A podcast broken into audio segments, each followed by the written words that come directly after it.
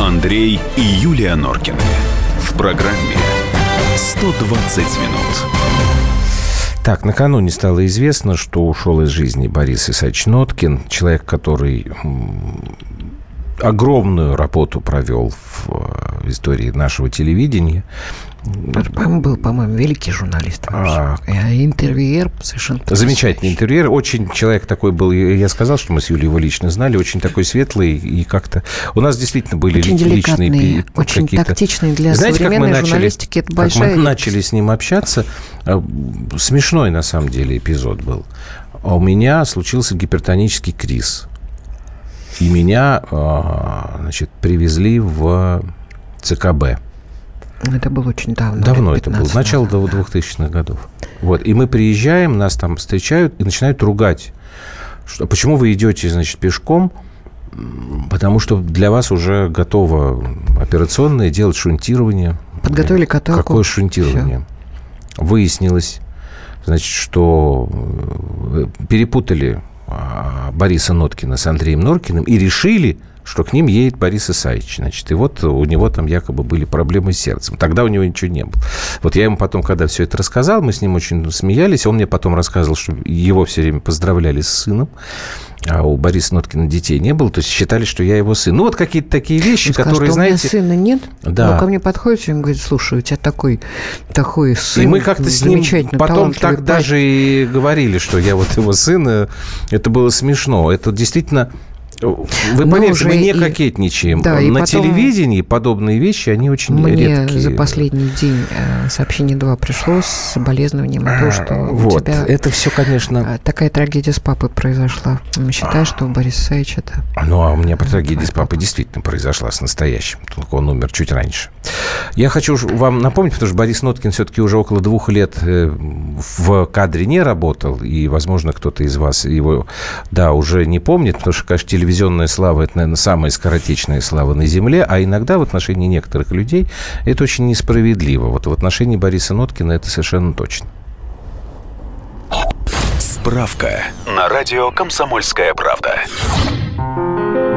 Борис Ноткин Родился в Москве. Закончил переводческий факультет Института иностранных языков. После этого на протяжении 22 лет проработал в МГУ, где занимался вопросами исторической социологии и психолингвистикой.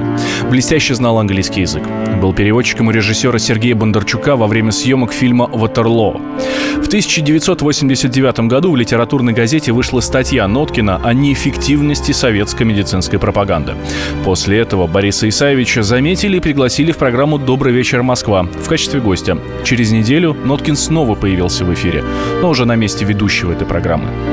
С этого момента началась телевизионная карьера Бориса Ноткина. Он был ведущим таких программ, как «Лицом городу» и многих других. В 1997 году Ноткин стал одним из основателей телеканала ТВ-центр, для которого впоследствии делал несколько авторских передач, в том числе программу «Приглашает Борис Ноткин», которая выходила в эфир на протяжении 15 лет. Награжден медалью ордена за заслуги перед Отечеством первой степени за большой вклад в развитие отечественного телевидения и многолетнюю работу. В 2011 году Ноткин удостоен ордена дружбы. Семьей обзавелся Борис Ноткин достаточно поздно, в 48 лет. Детей в браке не было. В мае 2017 года телеведущий обратился к врачам с жалобой на слабость и головокружение. После обследования медики вынесли неутешительный диагноз – рак четвертой степени. 11 ноября Борис Ноткин был обнаружен мертвым. Ему было 75 лет. А вот тут самый -то кошмарный момент то, что сейчас в справке было сказано про медицинскую пропаганду и ее не недостаточную, да, профессиональный уровень ее, которым Борис Исаевич на, на, начинал свою работу на телевидении, а он столкнулся с тем, с чем сталкиваются, к сожалению, очень многие люди в нашей стране, у которых вот этот вот ужасный диагноз. Я понимаю, что рак победить сейчас нельзя. Ну, существуют какие-то там разговоры, что на самом деле лекарства есть, там, ну, его скрывают. Ну, это все какая-то Нет, ну, ерунда. э, э, э, Есть ситуации, когда можно, так сказать, отодвинуть Юлька, эту историю лекарства на, нет. на 10 Можно- лет, на 20, потом случается рецидив, Бывает случается. всякое, бывает всякое. Бывает, Но- бывает. Э, Есть у нас Значит, случаи, на самом деле, рак, был рак желудка Слушай, сплюнь, ну, у- сплюнь. у, Тьфу-тьфу-тьфу. маняши, Спу- да, у, сплюнь, у мамы. да. И все как, как бы пока Значит, все, смотри, нормально. тут- Я понимаю, чем ты хочешь э, Я сказать. хочу сказать следующее. В предсмертной записке, которую Борис Исаевич оставил, написано «Ухожу из жизни добровольно, устал от мучений». И вот здесь э, возникает у меня вопрос, на который я пока ответа не, не могу получить. Значит, э, лекарства, которые э, помогают неизлечимо больным раком переживать вот эти вот мучительнейшие боли, есть. Это Они существуют. Да.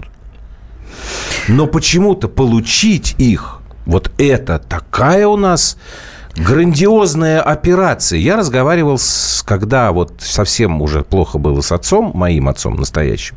Я позвонил Эрнесту Мацкевичу, с которым мы давным-давно дружим, Который у которого, к сожалению, да, у которого родители ушли от этого. Я говорю, Эрник, скажи мне, пожалуйста, а вот по лекарствам, я говорю, как это делать? И он мне все это рассказал. Слушайте, это какой-то кошмар. И я не могу понять, почему человек, у которого есть медицинские показания на получение таких лекарств, пусть дорогих, пусть дорогих, А это иногда невыносимые боли. но почему получить это лекарство... Занька, м, звони пока Андрею Львовичу Не-не, сейчас Пылеву. давай после паузы Почему? уже. После паузы? Ну, после А, паузы мы сейчас... две минуты, да, я поняла. То есть Мгм. почему человек, который болен этой болезнью, для того, чтобы получить эти лекарства, пусть дорогие, должен собрать вот эти миллиард справок. Слушайте, никакое открытие бизнеса, никакое общение с налоговой инспекцией не предполагает такого количества бюрократии, как получение этого лекарства. Да, это наркотик. Ну и что? Нет, ну какую-то схему Бред нужно какой-то. сделать, какую-то, я не знаю, выведите в отдельную статью. Я вот этого так и не сделайте, сделал- сделайте отдельное, я не знаю, какое-то ведомство, которое занимается только этим. Но расплодили мы ювенальщиков, которые отнимают у нас детей. Почему мы не- не можем сделать нормальную историю? Люди, которые больны онкологией, они должны получать лекарства, не только которые борются с э, раком, но и которые дают им возможность не мучиться, уходить Тут- в, э, в человеческих Вот так. условиях. Здесь- Ребят, ну это же так же невозможно. Здесь же. просто, а, понимаете, я сейчас вступаю на, в область э, как бы таких предположений. Тут просто несколько э, мне пришло сообщений в Вайбер. Про Задорного пару слов сказать можно. А что? Вы понимаете ведь, какая история? Михаил Николаевич ушел сам. Как бы естественно. А Борис Исаевич ушел сам, но вот так. Я могу предположить, что, может быть, на вот этот вот поступок его подтолкнула именно смерть Михаила Николаевича. Потому что вот, понимаете, вот он, Ноткин, вот просто представляете, он знает, что у него вот этот диагноз, что он не может излечиться, и вот эти вот постоянные боли, и тут приходит новость о смерти, о том, что все, в общем-то, знали, что у Задорнов он неизлечимо болен. То есть мы оставляем человека онкологического больного, он остается один на один со своей болью. Причем эта боль не от того, когда вы там молотком по пальцу себе зафигачили. Это даже вы представить не можете. Что у нас с вами происходит? Почему мы даже на этом выстраиваем какие-то, я не знаю, как это называть, э, операции, не операции?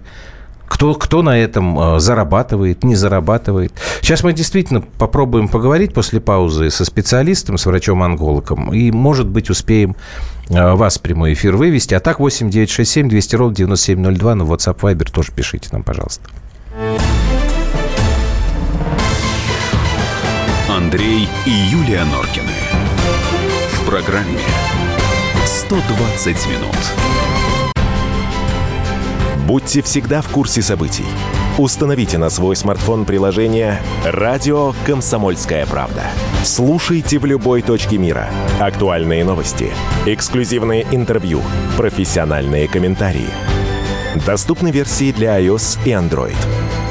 «Радио Комсомольская правда». В вашем мобильном.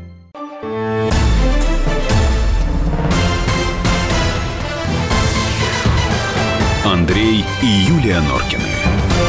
В программе 120 минут. Так, есть у нас уже, да? Так, Отлично.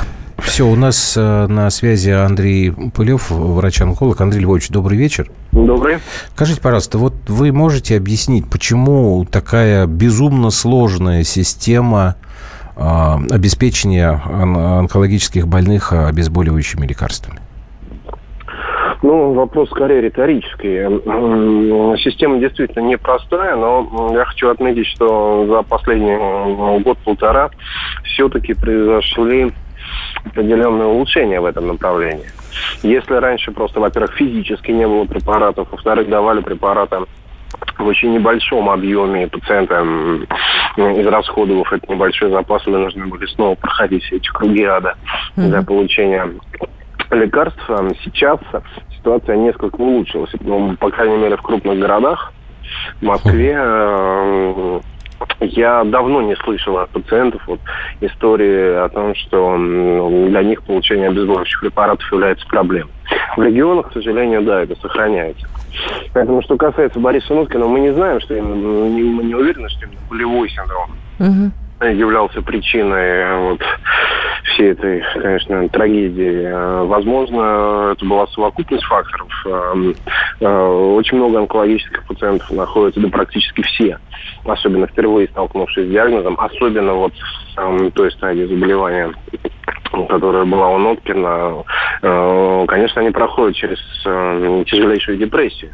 И э, вот это вот вторая очень важная проблема, потому что если с обезболиванием мы как-то худо-бедно вопросы решили, то какие-то варианты психологической помощи онкологическим пациентам, ну, они практически находятся в зачаточном состоянии. Андрей Львович, ну есть же какие-то э, лекарства, которые и помогают с, де- с депрессией справиться?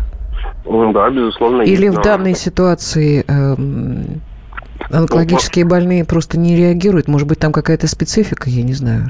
Нет, онкологически больные реагируют, но просто врачей, во-первых, которые действительно занимаются качественной психологической помощью онкологическим пациентам, и не только в формате разговора, но и в формате медикаментозной поддержки, их немного. И такой системы, вот отлаженной системы на государственном уровне, как с теми же самыми обезболиваниями, ее просто не существует. То есть в А данной ситуации человек должен действительно брать это в свои руки, самостоятельно искать. Или его врача. родные, да, или его родные, Да, естественно. да, да. Мгм. Скажите мне, пожалуйста, Андрей Львович, вот меня всегда э, волновал вопрос, были у нас несколько лет назад тоже случаи, когда э, военные высоких Да, чинов э, ка- кончали несколько жизнь случаев подряд самоубийством. было. Да. Скажите мне, пожалуйста, а почему, почему вот эти вот лекарства, обезболивающие нарко- э, э, наркотические, так э, тяжело э, достать. То есть здесь мотивация это в чем? Э, Бояться, что наркотики будут Да. через эти организации распространяться, но они у нас и так распространяются. Вот почему это случилось? Ну, э, э, исходно э, очень э, э, действительно вот на, законодательном уровне создан очень сложный механизм получения наркотических обезболивающих препаратов на, в Российской Федерации. Во всех цивилизованных странах э, эта процедура на порядке проще. Там, а, обычного предписания врача достаточно, чтобы пациент пошел Мгм. в аптеку и Мгм. приобрел препараты. Более того, значительная часть этих препаратов в принципе не может быть использована ни для чего, кроме как для обезболивания. Те же самые трансдермальные пластыри, которые Вот, вот, Эм, вот, да, да, да, да. ко- которые, с одной стороны, да, содержат фентанил, учетный препарат, с другой стороны, и, э, никакой наркоман никогда ни при каких условиях не получит вот от этих пластырей то, что он хочет. Потому что это просто невозможно с э, точки зрения доступности, э, биодоступности препарата. А, поэтому, ну... То есть, Андрей Львович, у нас- Вопрос не, не к врачам, скорее. Вот, а у нас- врачи у нас- является заложником. У нас не так много времени осталось. То есть, если я правильно вас понимаю, то здесь проблема, которая на законодательном уровне. Почему-то у нас так. такое правило, которое вот такое. Абсолютно так, абсолютно так. Ага. Спасибо вам большое, Андрей Пылев, врач-онколог. Ну вот специалист нам, нам сейчас тоже то же самое подтвердил, Вот что я просто более Вот эмоционально. я сейчас слушаю человека и думаю, Вот, вот реально к кому обращаться? К министру здравоохранения? Или ну, сразу к Путину, сразу, вот напрямую линию сказать, Владимир Владимирович, ну это без, беспредел и безобразие. Люди, которые отягощены данным диагнозом, это бесчеловечно э, выстраивание вот такой схемы получения медикаментов, которые облегчают им существовать жизнь в последние дни. Но это невозможно просто. Каждому врачу, имеющему право выписывать рецепт для онкобольных, придется представлять охрану. Наталья, так вот не придется. Вы же сейчас только что слышали, вот Андрей Пылев, он сказал, что те лекарства, которые помогают онкобольным, наркосодержащие, они наркоманам вот этим, они, в общем, не нужны. Они не приносят э, наркоманам э, искомого. Значит, значит, у нас с вами остается только один э, вывод – эта схема создана специально для того, чтобы что делать? Потакать коррупции. Хотя, с другой стороны, вот опять же, я сейчас, когда разговаривали, э, вот, мне объяснили так, что сейчас контроль за распространением э, вот этих вот э, лекарств едва ли не больше, чем контроль за распространением наркотиков. То есть мы сначала создаем себе какую-то трудность, потом начинаем ее героически, как всегда, преодолевать, а страдают э, люди. А вы знаете, мне И кажется, получается что... сейчас, Юль, самое последнее, что мы всегда начинаем об этом говорить, когда из жизни уходит человек известный. Задорнов, вот Борис Ноткин. А у нас остальные, которые умирают от рака, которых не знает никто, они чем-то хуже, что ли? Извини, я не даю тебе это сказать. Давай, договаривай, нам уже заканчивать пора. Да нет, у меня просто э, мысль всегда возникает в данных ситуациях, даже не коррупционная никакая. Мне кажется, что у нас... Так нет, все в коррупции. Мне упирается. кажется, что у нас очень много глупых чиновников глупых, которые нет, ради... Нет, дорогая моя, я нет, думаю, а я что думаю, они не глупых, глупые. которые ради своей наживы занимают эти места. Какие же они глупые тогда? Они очень даже не, не глупые. А? Даже не умный, Нет, а быть, хитро умный. Быть умным во благо Отечества – это одна история, Андрюш. А быть хитрожопым, ну, чтобы и что? Вот свои карманы, да. я тебе про глупость вот этих чиновников, они глупые, и это ужасно. Это как, они... это как концентрация пошлых дур на Рублевском шоссе, понимаешь? Ну, вот это одна и та же история. Мы с вами уже несколько десятков лет на Рублевском шоссе живем. Вся страна. И поэтому где был самый богатый, фу, это самый дорогой рынок? На Рублевском шоссе. Угу. Концентрация так, жадных дураков. Так, нам к сожалению, приходится прощаться. А, обсудить любую новость можно на страницах «Радио Комсомольская правда» в Твиттере, Фейсбуке, ВКонтакте и Одноклассниках. Прощаемся с вами до завтра. Мы вам здоровья хотим пожелать. Берегите вот что. Друга. Да, завтра вернемся. Сегодня, сами понимаете, как-то без э, песенки разойдемся. Все. Пока-пока-пока. Пока. Андрей и Юлия Норкины. В программе 120 минут. Мы его сделали. Скорее качай мобильное приложение «Комсомольская правда» для iOS. Фото, видео, статьи и прямой радиоэфир. Крупнейший новостной сайт в вашем кармане. Доступны версии для iPhone и iPad.